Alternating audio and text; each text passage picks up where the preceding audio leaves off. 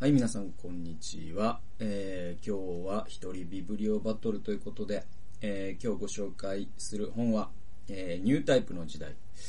えー、でございます。ダイヤモンド社から2019年に出ています。著者は山口周さんという人でございます。えーっとですね、結構ね、案外面白かったですね。すごいね、売れてるんですね、この本ね。んで、まあまあ、なんていうのかな。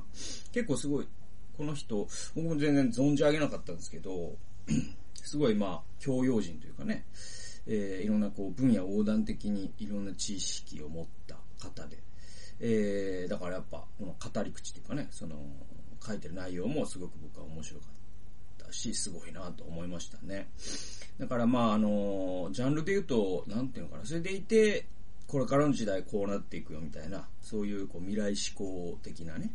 まあそういう感じっていう意味では、あのー、落合陽一さんとか、あなんか近いかなって感じしますね。で、僕、落合陽一の本も2冊ぐらい読んだかな。えー、けど、まあ、割かし近いことを言ってるんじゃないかなという感じはします。で、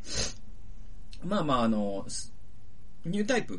て何何かというとガンダムの話ではなくて、えー、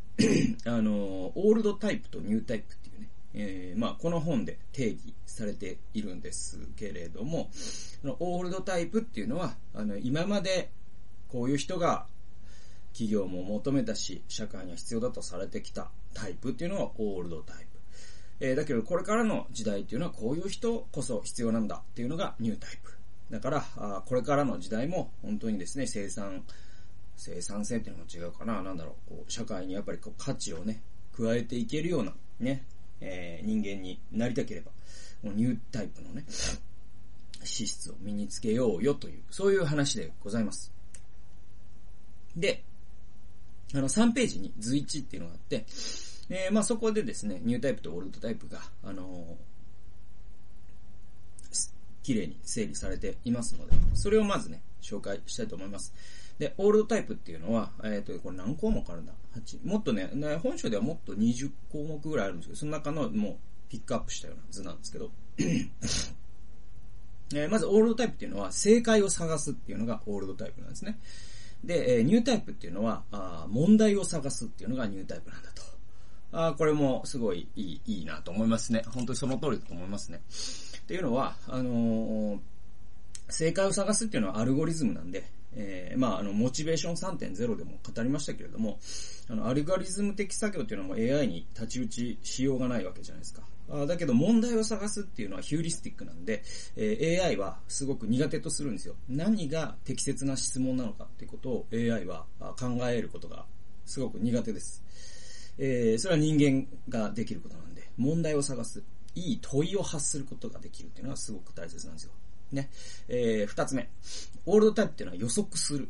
んですよ。はい。えっ、ー、と、これこれこういうモデルに基づくとこうなるはずだっていう風に予測を立てていくのがオールドタイプの人材。えー、ニュータイプの人材っていうのは構想する。つまり、未来っていうのを当てに行くか、それとも作るかってことです。これすごい、本当そうだなと思いますね。だから、あの、未来ってね、予測できないんですよ、原理的に。その、だから、まあ、トランプ、バイデン問題とかもね、だからすごい、あ、予想屋がたくさん出たじゃないですか。ね、百田直樹も私は予言すると。と歴史的圧勝でトランプが勝つだろうって言ったんですよ、ツイッターでね。あれは博打なんですけど、まあ、彼は博打に負けましたけれども。で、えー、っと、なんだろう、その博打の前提って未来が予測できるという前提に立たなきゃ博打も成立しないんだけど、えー、だけど未来ってね予測できないです端的に。で、まあコロナ禍みたいなことを予測した人は去年の時点では言いなかったわけですよね。で、じゃあそういう時代に一つだけできることがあって、未来を自分で作る人は未来を予測、予測できるというか予測じゃなくて作ることができるんですね。えー、なんだろうな。だから、いわゆるその、クリエイティブであるってそういうことで、えっと、例えばそうですね。まあ、あの、音楽のね、えー、世界とかで、えー、これから、じゃあ、MD がね、主流になるのか、CD が主流になるのか、これ予測じゃないですか。ね、VHS が主流になるのか、ベータが主流になるのか、これ予測ですよ。ブルーレイなのか、HDD なのか、これも予測じゃないですか。で予測によって、どっちかに貼っていくみたいなのって、結局その、起きている現象に対して応答するだけなんですよ。で、これオールドタイプの生き方なんだけど、未来を構想するっていうのはどういうことかというと、ね、MD でも CD でもなく、MP3 を持ち運ぶという文化を自分から作っちゃう未来を構想する人は、えー、一人勝ちになるんです。これスティーブ・ジョブズがやったことじゃないですか。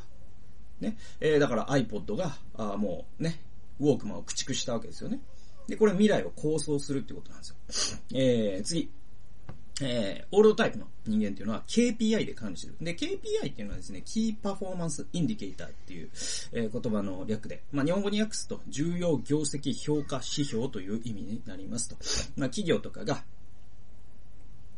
まあ、自分たちのパフォーマンスを、えー、まあ、数値化する、道具です。で、これがオールドタイプだったんですよ。で、そうではなくて、ニュータイプっていうのは意味を与えるっていうことなんですよ。で、これがすごい、えー、なんだろう、KPI って量的な指標なんですね。つまり数値化するってことは量的なことじゃないですか。ね、数字にするっていうのは比べたいからですよね。だけど、意味っていうのは数値化できないんですよ。数値に還元されないんです。で、えーえー、これからの時代は意味を与える、えー、っていうことができる人が必要になってくると。KPI みたいなものにコーデする人っていうのは、まあ、オールドタイプになっていくであろうと言ってます。えー、次。えー、オールドタイプはですね、生産性を上げるっていうことを考える。ね。無駄を省いて生産性を上げる。えー、ニュータイプはですね、遊びを盛り込むってことを考えます。これ全く逆逆で、遊びって無駄なんですよ。ね。だから生産性を上げよう上げようとすればするほど遊びを盛り込めなくなっていくから、あニュータイプ的な思考というか、これからの時代はすごく不利になっていくっていうね、ジレンマがあって、これもまあ、モチベーション3.0の話に近いですかね。えー、オールドタイプ、えー、ルールに従う。ニュータイプ、自らの道徳観に従う。これも結構大事な話で、まあ今のね、社会が、ま端的に言ってくず化しているっていうのは、あの、みんなですね、その、ルールに対して協情主義になってるんですね。えっと、ルールに書いてるからやっちゃダメ。書いてないからやっていい。みたいな話なんですよ。あの、学術会議の問題とかも実はそうで、いやいや、あの、首相が任命するって書いてるからやっていいんですよね。だけど、それ書いてないね。首相がね、その任命拒否してはいけないとは書いてないから大丈夫なんだっていうのが、まあ、今の政権与党が言ってることなんだけど、実は書いてないっていうのは、そんなことをするやつは、まあ、常識から考えたらいないだろうから書いてないんですよ。そういうことをか、どんどん踏み越えていったのが、まあ、安倍政権の8年間だったんですね。で、まあ、社会全体もそういう風になってきてるんですよ。いや、書いてないからここ入っていいんでしょうとかなるんだけど、いや、書いてないのは、入っちゃいけないのがどう、考えても明らかだから、あなたたちの常識を信頼して書いてないんですよっていうことが多くあるんですよ。でもこれからどんどん社会がくず化していくとそういう人たちが増えていくので、ルールは必ず増えてきます。えー、だけれども大事なのはあ、これからの時代はですね、そのルールっていうのがどんどん変わっていきますので、自分の中の道徳率を持ってですね、自分の軸を持って、自分の美学からしたらこれはルールに書いてないけどやらないとかですね。ね、えー、自分の美学から従ったら、あ、これルールに書いてるけど、これは破らなきゃいけないとか、まさに杉、杉原千畝とかがしたようなことってそういうことじゃないですか。法律よりも自分の道徳観を優先したってことですよね。はい、えー、こういう人こそが、あこれからは必要になってくると。で、オールドタイプ、一つの組織にとどまる。えー、ニュータイプ、組織間を越境する。まあこれ言うまでもないんじゃないでしょうかね。まああの、えー、平均寿命のね、えー、が長くなり。そして、企業の平均寿命はどんどん短くなるっていう中で、えー、一つの組織で、この会社一筋みたいのが、もはや、なんていうかもう、うん。まあまあ、あの、そういう人っていうのは、まあ、幸せかもしれませんけれども、それはそれでね。だけどもう、無、理になってきてるっていうかね。あの、そういう人ってのはものすごく少数派になってくるっていうのは間違いないんで、えー、そうすると、もう最初から、あ組織間を横断するつもりで自分のキャリアをね、構成していくっていうのがすごい大事になってくるよと。えー、オールドタイプ、綿密に計画し実行する。ニュータイプ、えー、とりあえず試す。これ僕以前、バーベル戦略という動画を出しまして、そこでに、えー、ナシーム・ニコラス・タレブのね、えー、話をしましたけれども、これあの、プロトタイプをたくさん作っていく。そして、アーリーフェイリアという言葉がですね、今あのビジネスの、えー、現場で重要になってきていて、えー、つまり、早く失敗した人が勝つんですよ。どんどんどんどん早く、人よりも早く失敗すると、その失敗の数だけ学習するから、あは、えー、ね、正解をた、ね、一番早く出せるんですよ。だけど失敗を恐れずね、これは、あの失敗があるかもしれないからこれやめとこう。あの、この失敗があるから、かもしれないからこれやめとこうつって、すごい、えー、本当は明日できたものが2年先になっちゃったら、もう2年後にはですね、その業界自体がないかもしれない。だからどんどん失敗していく、失敗を奨励していくっていうのがこれから重要になってくるよと。えー、そして、オールドタイプ。えー、奪い、独占すると。ね、えー、これ、まあ、規模の経済みたいなことですよね。で、ニュータイプは、与え、共有する。これ、シェアエコノミーとかですね、えー、言われていますけれども、これまあ、フリーという動画以前出しました。えー、クリス・アンダーソンさんですね。えー、にも通いう、えー、ね、通ずる、まあこれからこうシェアリングエコノミーっていうね、まああの、Airbnb とかですね、えー、まあメルカリとかもそうですけども、まあシェアリングエコノミーの類っていうのが、あまあこれからですね、もっともっとですね、重要な要素になってくるであろうと。だから規模の経済で自分だけがそのね、独占して、ここには誰も立ち入らせないみたいな、えー、ビジネスモデルっていうのはすごく少数派になってくるし、もう尻すぼみになってくるだろうと。えー、次、えー、オールドタイプっていうのは経験に頼る。えー、ニュータイプは学習能力に頼る。えー、これ結構似ているようで違っていて、経験に頼るというのは過去に、過去を参照するんですよ。でも、学習能力に頼るっていうのは、あのー、なんていうの、過去、過去が参照できない時代の生き方って学習能力しかないんですよ。はい。だからなんだろうな、あのー、潰しが効く効かない問題みたいな話でもあるんだけど、だからその学習能力に頼るっていうのは実はメタ能力なんですね。学習能力って適応力だから、ね、環境が変わっても、そこでまた新しく学び直せるというメタ能力なんです。だから、あの、ちょっと質的に違うんですよ。だから、学経験に頼るっていうのは何だろう、その、なんかドラクエみたいな RPG で言ったらもう戦闘力が高いとか、レベルが高いとか、マジックポイント、ヒットポイントが高いみたいな話なんですよ。だけど、学習能力が高いっていうのは何かっていうと、ドラクエみたいなことで言えば、あの、レベルアップした時の成長率が高いんですよ。だから、世界が変わったとしても、すぐそこに適用できるっていうことなんですね。だから学習能力をこそ我々は鍛えなきゃいけないっていう話なんですね。えー、そして、まあね、こういうことがなんで起きてるのっていうと、の 資本主義の脱構築っていうことが今起きてるんだよ。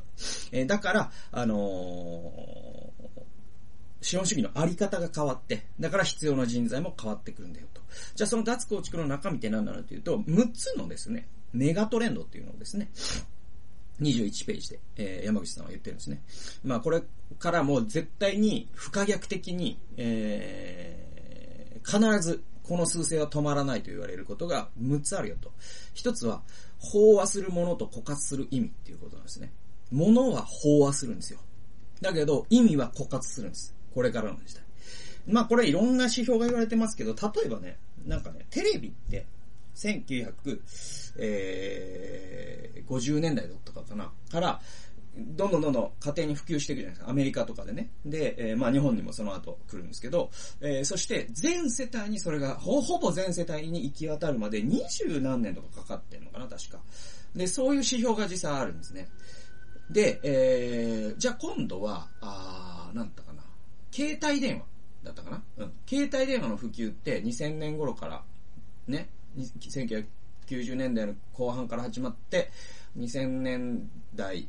には完成するじゃないですか。これ10年ぐらいかかってるんですよ。じゃあスマホになると、これ、あの、普及し始めてから全員が持つまでに、えっ、ー、とね、本当に5年とかね、そんなもんで起こるんですよね。だから物ってすぐ飽和するんですよ。ね。物はすぐ飽和するんです、今の時代。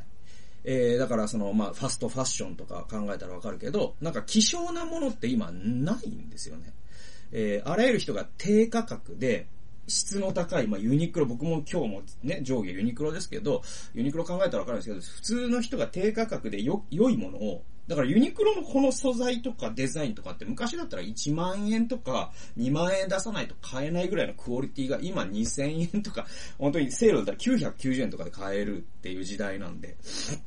まあ、ワークマンとかね、すごいじゃないですか。で、どんどんどんどん廉価になるんですよ。で、最後価格競争になるから、そうするともう、なんていうのかな、その需要、えっ、ー、と、供給が需要をすぐ上回っちゃうってことなんですね。だから、物っていうものの希少性で勝負するっていうのは、本当に、えー、もう、今は、あのー、まあ、負けを必然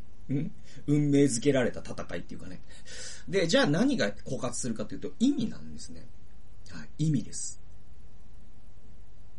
まあ、それはいろんな意味の意味意味ですね。えー、っと、なんだろう、この人生の意味ってことももちろんあるけれども、その、食べるということの意味とかってことです。食べるという、その、まあ、ファストフードで、なんていうの、その、た、食べ物も飽和してるんだけれども、食べるということの意味を付与することができれば、そのビジネスには未来があるわけですよ。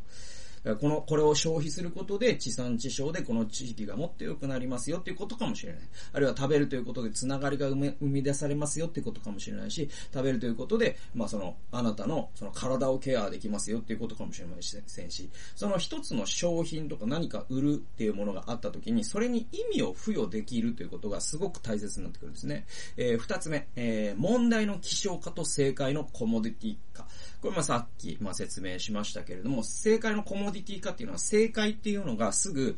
もう全員がコモディティ化された状態で手にできるってことです。まあスマホですね、これは。だから、あの、ある問題に対する正解っていうのは5歳でもスマホをいじれば、あのね、アレクサなんとかなの？とか、シリなんとかなの？とかね、言えば、OK Google これってどういう意味？とかって言ったら、あの、それはなんとかですとか答えてくれる。で、どんどん精度も上がっていくでしょ、これから。えー、そうしますとですね、えー、正解っていうのはどんどんどんどん、まあ、価値が落ちていくんですね。過剰だから。正解が過剰だから。だけれど、問題、いい問いを発することができるっていうのは、どんどんどんどん希少になっていくであろうと。だからこれからの時代,、えーえー、時代はですね、問題、いい問いを発することが必要なんだよってことです。えー、三つ目のトレンドは、クソ仕事の蔓延。えー、クソ仕事の蔓延っていうのは、これはちょっとね、変わったテーマだけど、面白い。僕、ちょっと読みたいんだよね。このブルシットジョブっていうね、本が出ててね、えー、読みたいなと思ってるんですけど、あの、なぜクソ仕事が蔓延するのかっていう話で、で、僕ね、あの、以前役人だったから、クソ仕事の蔓延についてはくや、詳しくてね。あの、あの、公務員やるとクソ仕事がなぜ世の中に蔓延するのか、すごくよくわかるようになるんですよね。で、あの、多分ね、公務員だけじゃなくて大企業とかも同じなんですよ。で、その仕事を維持するための仕事という自己目的化した仕事がですね、産業構造がガラッと変わるとめちゃくちゃ増えるんですよ。実はね、その役所の仕事の80%ぐらいで AI に代替可能だと言われてて、でも一気に代替すると誰が困るかというと、今それで食ってる人たちは困るんです。だから効率化してもらえたら困るっていう勢力が実際に出てくるんです。で、もちろん効率化してもらったら困るっていう直接的には言いませんよ。言いませんけども、言ってることの本質を探っていくと、自分の食い縁を失わせるなってことです。だから仕事を作ってくれ。仕事を作ってくれるためには AI とか入れてもらっちゃ困る、みたいな話で。で、これ本当に笑い話みたいな、嘘みたいな話があって、その役所にね、えっ、ー、と、なんだっけ、出向できた職員が、あ、このやり方はもうちょっと、ね、入力のシステムとか、あり、ね、ありえないぐらい煩雑なことをしてるから、ちょっとエクセルで僕システム作りますわ、つって作ったら、上司に次の日怒られたと。そんなことをしてたら、A さんの仕事がなくなっちゃうだろうって言って怒られたそうです。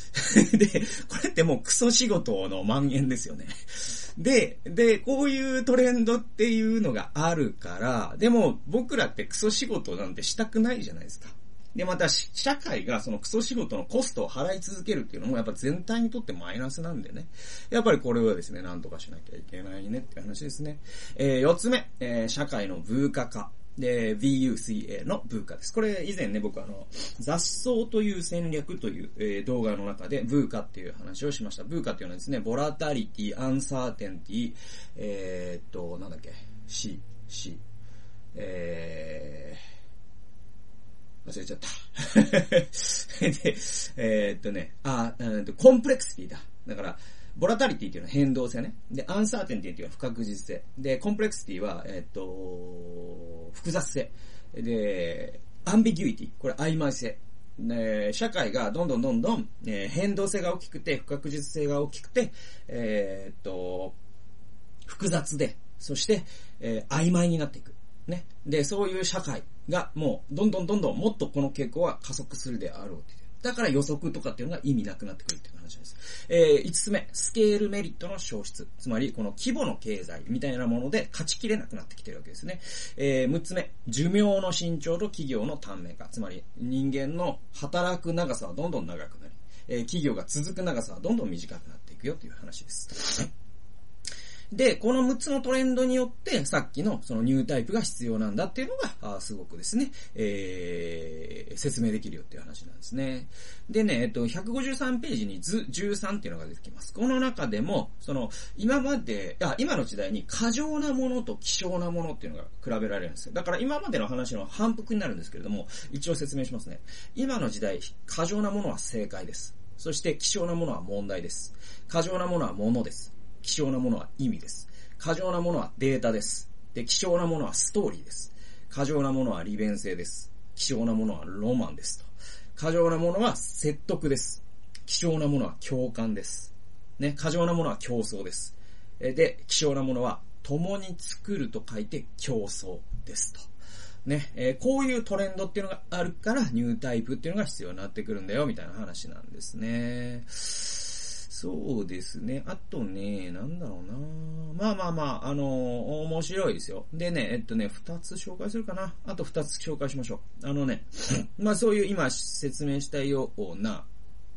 話の中で、僕が面白いなと思ったのが、あの、広島大学の西森博士という人がですね、アリ塚の研究をしてるんですって。で、あの、フェロモンのトレースっていうのをするんですよ。アリっていうのは。あの、つまり、アリが、こう、アリ塚から、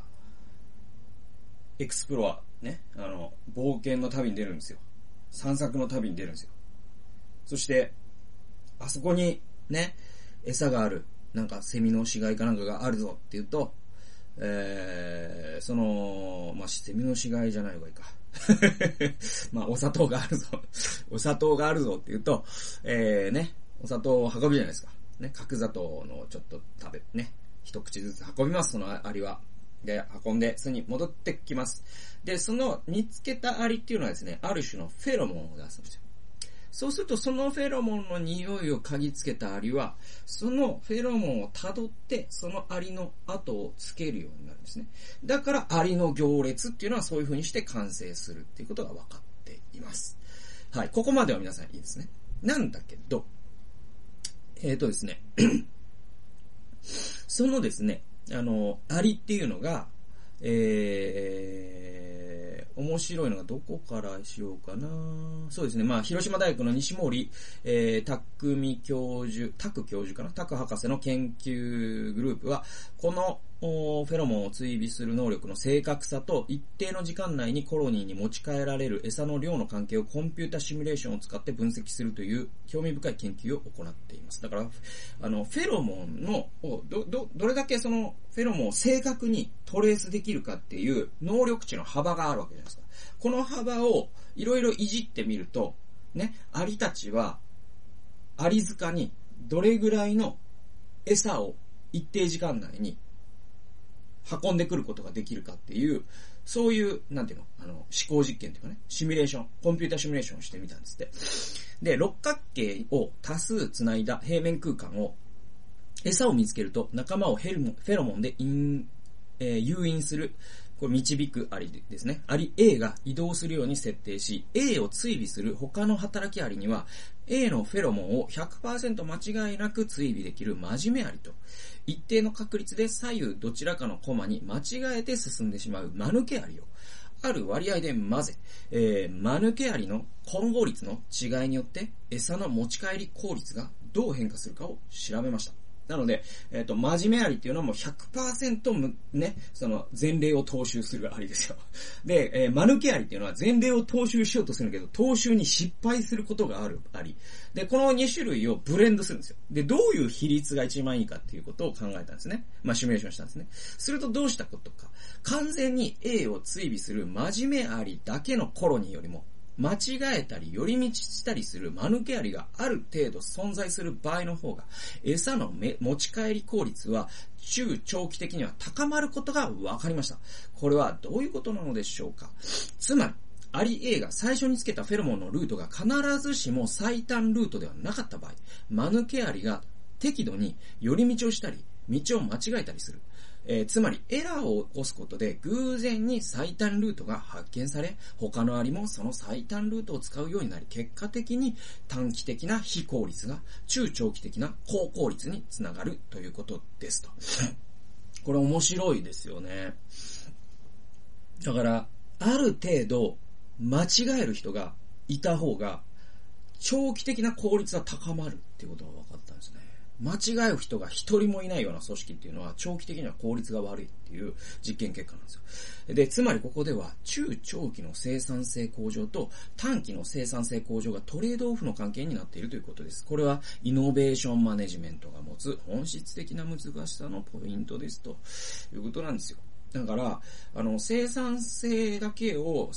現時点で最大化するという戦略って、実は中長期的には生産性を下げる可能性があるっていうことなんですよね。で、そのマヌケアリっていうのは、つまり遊びっていう部分じゃないですか。で、こういうのやってみましたとか、何やってるかわかんない社員とかが、えー、一定数いることで、えー、偶然、なんか、ね、今まで試したことのなかったルートが見つけられるってことが組織的に起こるかもしれない。これが中長期的な、あまあね、効率、生産性の高さにつながる。だから中長期的に本当に生き残りたかったら、実は企業とかって遊びの部分を作んなきゃいけないってことですよね。で、まあ有名な話で Google とかがですね、勤務時間の15%だったかな、ぐらいは仕事と関係ないことをせよと奨励してるんですよね。だからそういう形でポートフォリオを作っている企業もあります。えー、次ですね。で、まあ、こういったことを説明するのに、あの、計画された偶然性っていうね、えー、言葉があります。これ、クランボルツという有名なね、学者の言葉らしいんですけど、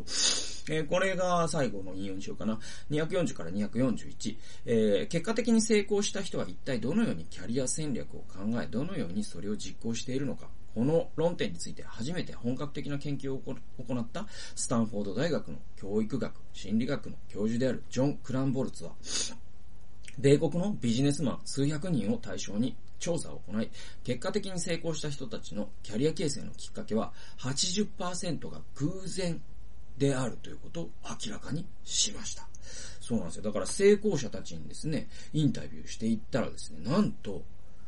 えー、100人のうち80年、80人までが、そのキャリアに至る経緯っていうのは偶然だったって言ったんですって。これ面白いですよね。で、彼らの80%がキャリアプランを持っていなかったというわけではありません。だから彼らはもう偶然が絶対起こるから待ってようぜっていうスタンスではなかったわけですよ。ただ、当初のキャリアプラン通りにはいかない様々な偶然が重なり、結果的には世間から成功者とみなされる位置にたどり着いたということですと。ね、自分はこういうことを目指してたけど、なんか偶然が重なって、なぜか今こう自分はこういう仕事をしてるんだよね、成功者は結構口を揃えて言うそうです。で、クランボルツは、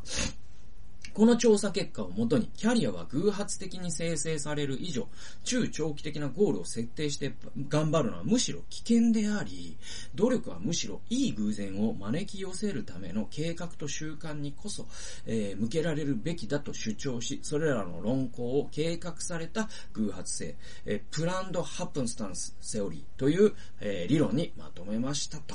ね。これ面白いです。だから、あのー、うん、なんていうのかな。いわば、巨人の星的なね、諸子貫徹的な。で、まあ、諸子貫徹は諸子貫徹で素晴らしいものだと思いますし、それは尊敬に値することと思うんですけど、えー、ますます僕らの時代にとって重要なのは、あのー、その世の中自体がね、あの、これだけ変化する以上、諸子貫徹とは言うものの、その前提自体がなくなるってことが往々にして起こるんですね。で、そういうことに対応していくためには、えー、いい偶然を招き寄せるための計画と習慣ですね。えー、つまり、な、なんだろう、可能性に対して開かれている態度というでも言いましょうか。そういったものに努力を振り向けていく。プランドハップンスタンスセオリーっていうのは、だから計画された偶然性ってもう語義矛盾じゃないですか。で、だって偶然は計画じゃないんだから。えー、なんだけど、それを、その語義矛盾であるようなものなんだけど、それをいかに作り出していくのかっていうのが大事なんだよっていうのが、まあ、クランボルツの理論だそうです。それでは、キャリア形成につながるような良い偶然を引き起こすためには、どのような要件が求められるのでしょうかまず、8分スタンステオリーの提唱者であるクランボルズ自身が指摘したポイントを挙げてみましょう。つまり、この計画された偶然性っていうのを成し遂げるために人は何をすればいいか。これね、クランボルツは、えっ、ー、とね、4つ挙げてるんですよ。1つは好奇心です。自分の専門分野だけでなく、いろいろな分野に視野を広げ、関心を持つことでキャリアの機会が増えると言ってます。えー、これね、やっぱりあの、ますますですね、まあ、あの、極度になってきてると思いますけど、あの、こう専門分野に引きこもる傾向って、どんどんひどくなってきてると思います。この何十年かね。えー、つまり学者で言えば、自分は物理学だけしか知りませんじゃなくて、自分は物理学のこの分野のこの分野のこの分野のこの分野のこの分野のことはわかりますけど、あと知らないっていう感じ。ね？感じ。学者で言うとそういう感じ。まあ、仕事でもどんどんどんどん細分化してますよね。で、どんどんどんどん細分化専門化するっていうのは近代の必然なんだけど、すごい、あのー、まあ、ブラインドスポットというかね、盲点があって、分野横断的に物事を知ってないと対処できないようなことって世の中にいっぱいあるんですよ。で、えー、今の時代実はそういうことの方が価値が高いんだよね、実はね。でもそれを実践する人も少なければ教える人も少ないんですよ。これは本当に不思議な話で。だから分野横断的にいろんなことを勉強していく。えすごい大事なことだと思います。で、僕だとそのキリスト教の仕事をしてるけど、キリスト教のことだけを知ってても僕は意味がないと思ってて。だけど結構キリスト教に引きこもる人もいますよね。僕これ危険な傾向だと思ってますね。で、まあ、それは皆さんのいろんな分野に言えることだと思います。病、ね、お医者さんだったらお医者さん、病、ね、医学だけに引きこもる。これ危険なことだと思いますよ。医学にとってマイナスだと思います。で、え、それは全てに言えることなんだけれども、でもますますどんどん専門化していって、その分野に引きこもるという傾向は強まっているので、皆さん、まあ、若い人はぜひね、気をつけてください。で、自分の分野以外のことを勉強するような習慣をつけることを僕はお勧めします。えー、次、粘り強さ。えー、最初はうまくいかなくても粘り強く続けることで偶然の出来事、出会いが起こり、新たな可能、えー、発展の可能性が増える。これ、粘り強さってなんかちょっと矛盾するように思うじゃないですか。だけどこれ面白くて、なんか、粘り強さっていうとなんかこう、まさに星ヒューマ的な、諸子貫徹的なね、ニュアンスがあるんだけれど、これね、実はね、あの、打席に立つ回数を増やすっていう話に置き換えていいと思いますね。あの、だから、あの、結局じゃあ、だから芸人さんとかでもね、あの、まあ僕はいつも芸人さんに例えるのが好きですけど、今売れている人って辞めなかった人なんですよね。辞めなかった人なんですよ。売れるまで辞めなかった人が売れてるんです。で、じゃあ、辞めなかった人の全員が売れるわけではないんですよ。これ必要条件であって十分条件ではないから。だけど、辞めたら売れないのは間違いないことじゃないですか。で、この辺結構、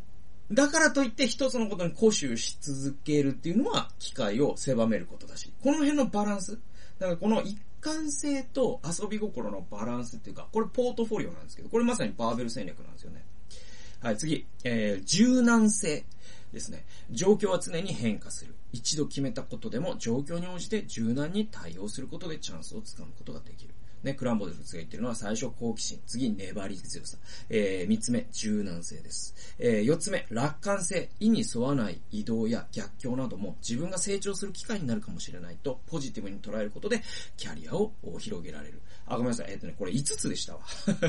5つです。5つです。えっ、ー、と、好奇心、粘り強さ、柔軟性、楽観性、最後ですね。最後は、えっ、ー、と、リスクテイクです。未知なことへのチャレンジには失敗やうまくいかないことが起きるのは当たり前。積極的にリスクを取ることでチャンスを得られるという。ね、この5つっていうのが、まあですね、8分スタンステオリーですね。えー、計画されたあ偶然性っていうのを自分に呼び込むのにすごい必要だよと。えー、好奇心、粘り強さ、柔軟性、そして楽観性ですね。だからもうこの部署に行った、俺は終わりだじゃなくて、この部署に行ってしまった、ということはここでしか学べないことが絶対ある、あるわけだから、あここで学んだろうっていうふうに気持ちを切り替えれる人ですよ。えー、そしてあるいはですね、最後は、まあ、リスクテイクですね。えー、失敗を恐れるっていうのは一番今の時代危なくて。だから日本人ってすごい、そういう意味で不利ですよね。日本人ほど失敗を恐れる民族がいないってことは実証的に証明されてるから。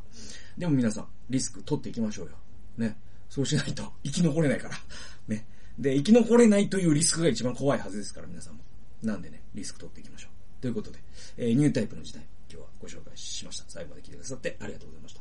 それではまた次回の動画及び音源でお会いしましょう。さよなら。